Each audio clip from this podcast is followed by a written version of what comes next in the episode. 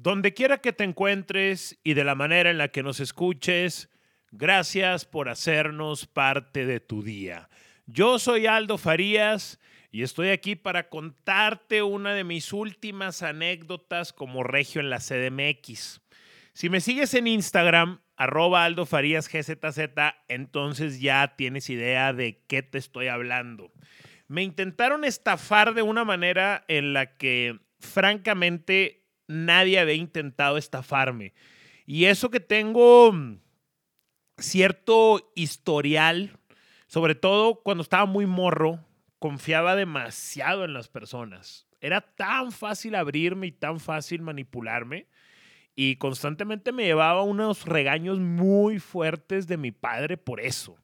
Yo podía inclusive reprobar en, en, en la escuela o no hacer alguna tarea o recibir alguna, algún reporte que en el colegio donde yo estaba en el San Roberto se llamaban las notifications. Y la notification pues era como un warning, una advertencia, como una tarjeta amarilla. Y la más fuerte que, no sé, ah, sí, sí, una vez me dieron eso por, por quemar una caja en un, como en una feria de ciencias ahí en uno de los salones. La verdad cometí una estupidez, aparte lo hice en el salón de uno de mis maestros favoritos, Gerard Zipili, un vato neoyorquino. De hecho, con él nos tocó vivir lo de las Torres Gemelas. Bueno, un día después, ya ven que ese día, ese día de las Torres Gemelas no hubo clases en Monterrey por un mini huracán, una gran tormenta. Y mm, entonces al día siguiente me acuerdo que llegué y platiqué con Gerard Zipili y él nos contó todo con muchas, con lágrimas, lo que estaba sucediendo. Total, ya ni me acuerdo por qué les estaba contando sobre Gerard Zipili, pero ese cabrón fue uno de mis maestros favoritos y quemé una caja y me llevé una papeleta rosa, o sea, una pink slip, así se llamaba, una pink slip, una papeleta rosa. Creo que una vez solamente, eh, solamente, me, me, solamente me llevé una de esas, una vez. Pero mm, en general, confiaba mucho en las personas. Y así entonces me estafaban y me estafaban. Y la verdad es que eso a mi papá le podía más que todos los desmadres que pudiera hacer en la escuela. O sea, más que la papeleta roja, rosa, o que si quemé la caja, o que si le bajé los pantalones a un cabrón, o que si reparé una materia. Le fueron cambiando las cosas, empezar a trabajar desde muy joven y convivir con adultos en multimedios. Entré desde los 14 años conviviendo con compañeros que tenían la edad de mi papá o hasta más eh, edad, pues evidentemente fue despertándome y afilándome poco a poco el colmillo. Pero seguimos teniendo todavía eso. Los que somos medios noblezones, slash medios pendejones para esto de, de las tranzas o del exceso de confianza, es como un fantasmita que tenemos alrededor de nosotros.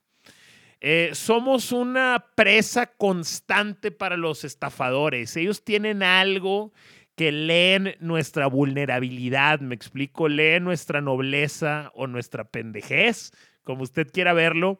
Y entonces se van las estafas, pero regresan.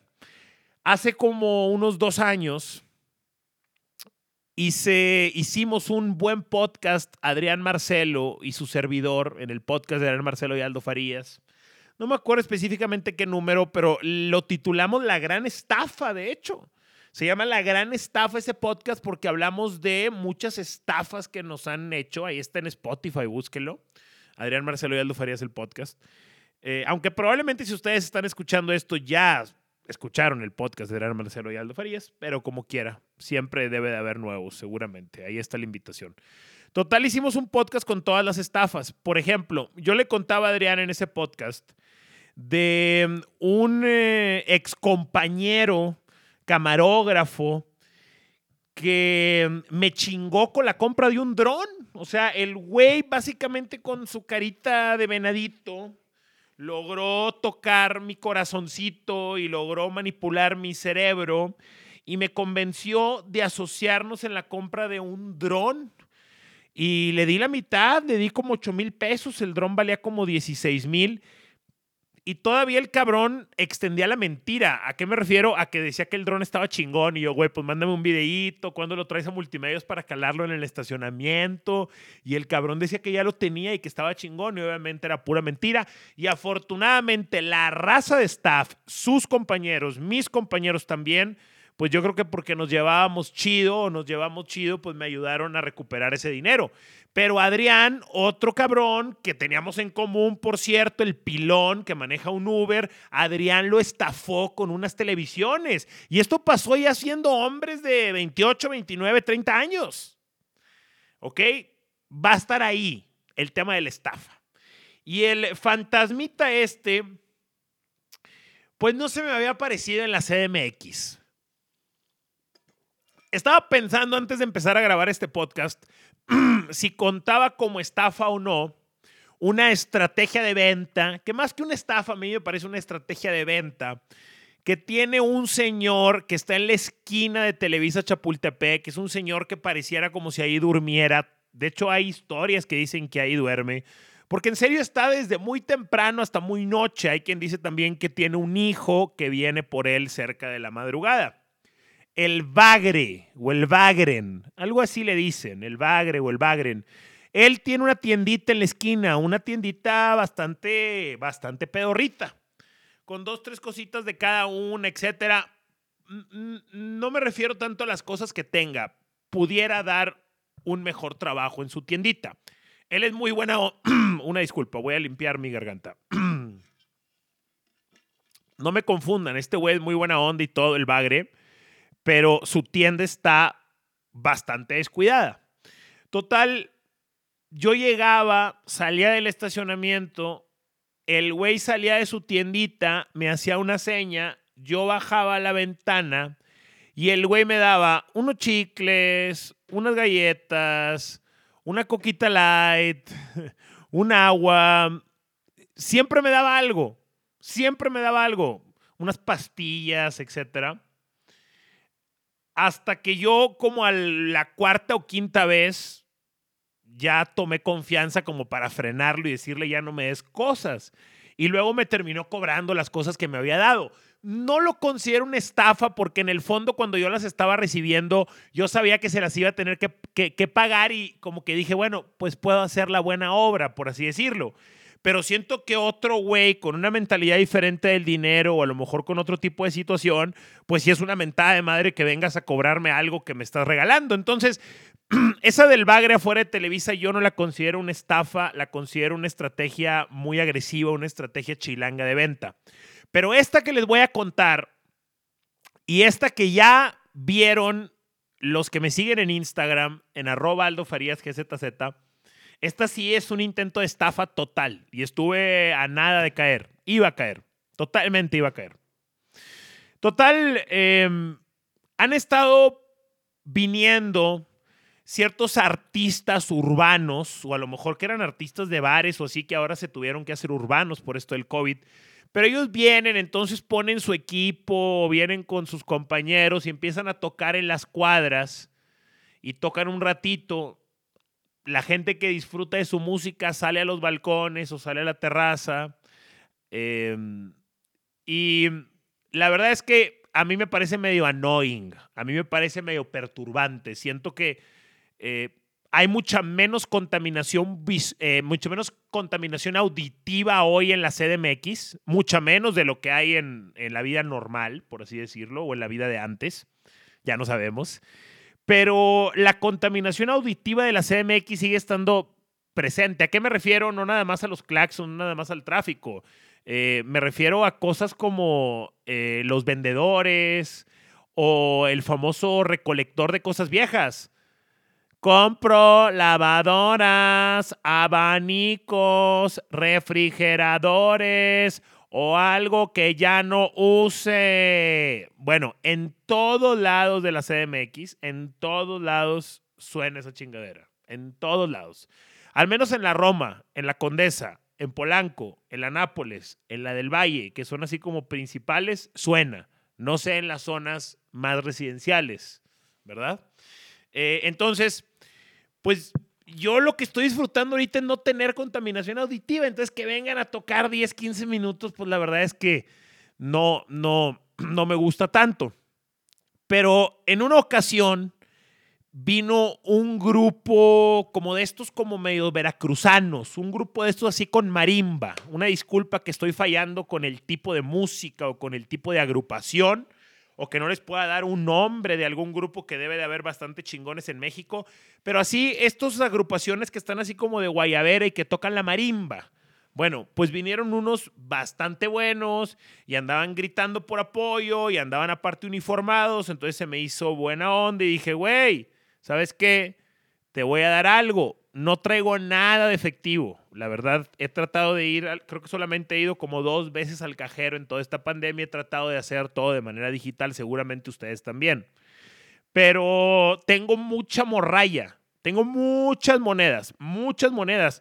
Y al final de cuentas, hay gente que le hace el fuchi a las monedas, pero papá, te puedo dar 200 pesos en monedas. ¿Qué prefieres? ¿Eso o un billete de 100 o de 50? Pues prefieres los, los 200 pesos en monedas, ¿no? Yo creo que habré juntado unos 100 bolas en monedas. Em, los metí en una bolsa Ziploc y ¡pum! Se los tiré por, por la terraza. Muchas gracias, mi hermano. Mano al corazón. Que, que estén muy bien, etc. El problema que pasó con ellos es que como que vieron que había comida ahí y entonces están viniendo ahora muy seguido. Entonces yo ya no sé si por hacer el bien, pues ahora fui en, fui en mi propia contra, ¿me explico? También por tratar de decirles, ya tengan el dinero y, y, váyanse, pues resultó como cuando le das de comer a un animal pues como un gato, ¿no? Pasa muchas veces, si tú le das de comer a un gato callejero, pues va a seguir viniendo. Creo que pasa lo mismo con un perro y seguramente pasa lo mismo con los pajaritos. Si tú le estás dando ahí y el pajarito sabe que ahí va a haber comida en esa esquina, en ese arbolito, en ese farolito, en ese artefacto que ponen ahí los humanos colgados de su reja, pues ellos van a estar yendo constantemente. Entonces, es algo que ya había hecho y es algo que ya me había pasado. Y habían venido también a pedir eh, una ayuda, a pedir limosna, a pedir caridad, pero regularmente el compa Chava los frena, los detiene, entonces Chava es como un filtro. Chava después te marca tu celular y te dice, oye, está aquí un señor, está aquí una señora, y ya tú decides si darle o no darle, cada quien está en su derecho. Ay, güey, no sé si lo escucharon, pero tronó bien duro, como que se va a soltar la lluvia aquí en Ciudad de México. Y la lluvia en CDMX es más que necesaria. La lluvia es compensatoria en CDMX, compensa la contaminación. Llueve y se limpia. Y si hoy llueve fuerte, quiere decir que entonces mañana vamos a tener un lindo amanecer. Si sí, se los comparto en mi Instagram, en arroba GZZ, para que me sigan. Total, estoy un día como a las 11 de la mañana en la cocina, creo que calentando agua para hacerme un café. Y, probablemente iba a grabar un podcast, probablemente, probablemente estaba, estaba preparando un café para grabar un podcast y suena el intercomunicador que rara vez suena. No, así no suena, suena como pip, pip, pip. Algo así suena. Lo contesto y me dice un joven con tono acá medio cholón, cholón chilangón, y me dice, hola, hoy es el día del basurero, estamos pidiendo algún donativo a nombre de todos los basureros de México. Un speech así súper bien armado, pero con su tono cholito. Y, la verdad es que yo dije, hay que ayudarlo. Dije, güey, joven, está chambeando, está en el pedo del COVID, ese es el día del basurero, vamos a ayudarlo. Total, me voy a buscar la morralla y dije, güey, si vienen varios, voy a juntar una buena morralla y a darle unos 200 bolas. Y mientras estoy juntando las monedas, me dice Sara, oye, ¿y ya checaste que hoy sea el día del basurero? Y yo, madres, ¿cómo no lo había pensado? Me meto a, me meto a mi celular, a Google. Em, yo, yo, yo tengo, ya tengo iPhone, me cambié a iPhone después de muchos años usando Galaxy, muchos años usando Galaxy, muy contento con Galaxy hasta hace poco. Pero yo soy de los que instala todo el pedo de Google para meterse a Google. O sea, yo no le pregunto a Siri, le pregunto a Google, a pesar de que tengo iPhone.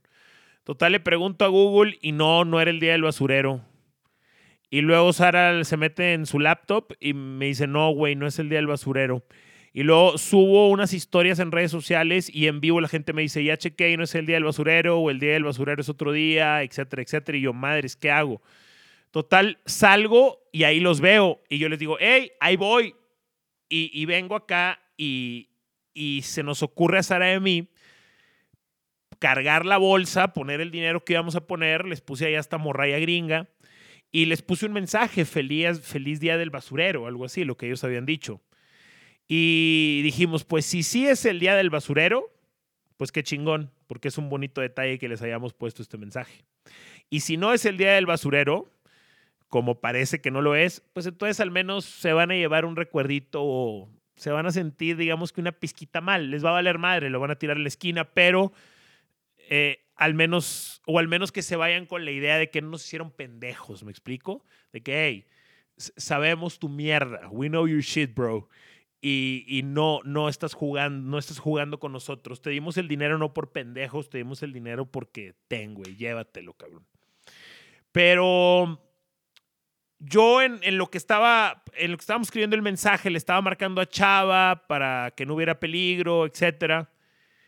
Y cuando preparo la bolsa me asomo y ya no estaba. Ya no estaban los güeyes. Yo creo que se fueron, yo creo que se la solieron mal. Se fueron, entonces pues yo les iba a dar esa lana, se fueron sin la lana. Llega el chava y le digo lo que había pasado y me dice, claro, güey, me dice, es muy común, estafan de esa manera. Y me dice que vienen, que le ha tocado que vienen vestidos de enfermeros, de médicos, de asociaciones falsas, este, que vienen a pedir en nombre de los boleros. Una vez me dijo que eran los boleros de la Benito Juárez. Y muchas veces sí son ciertas, pero muchas veces no, porque ese es un método de estafar. O sea, realmente si ellos tienen la capacidad de irse así, depa por depa, toda la colonia Nápoles, neta, ¿cuántos tienen que morder el anzuelo para que le salga? Realmente muy pocos. Si uno muerde el anzuelo por edificio, ellos ya están hechos. En este edificio iba a ser yo. Si ellos, yo, yo estaba a nada de darles el dinero. Y es más, probablemente si hubiera estado solo, probablemente ni siquiera hubiera checado en Google si era o no era el día del basurero. El fantasma de las estafas, pues me sigue a donde vaya. Por eso hay que estar bien pilas si tú tienes ese lado noblezón, pendejón, que crece en la gente, que crece en sus historias, en sus metas, en sus ideas, en sus argumentos, en su lucha, si te hacen sentir eso como de sí, güey, lo voy a ayudar, venga, eres vulnerable a las estafas, cabrón. Cuídate entonces porque el fantasma de las estafas siempre va a estar rondándonos. Si te gustó este podcast, pasa la voz Cuéntale a tus amigos, cuéntale a tu familia o compártelo a través de tus redes sociales. Mis redes sociales, arroba GZZ. Así estoy en todas las redes sociales, hasta en Twitch, arroba GZZ. Gracias y nos escuchamos en la próxima.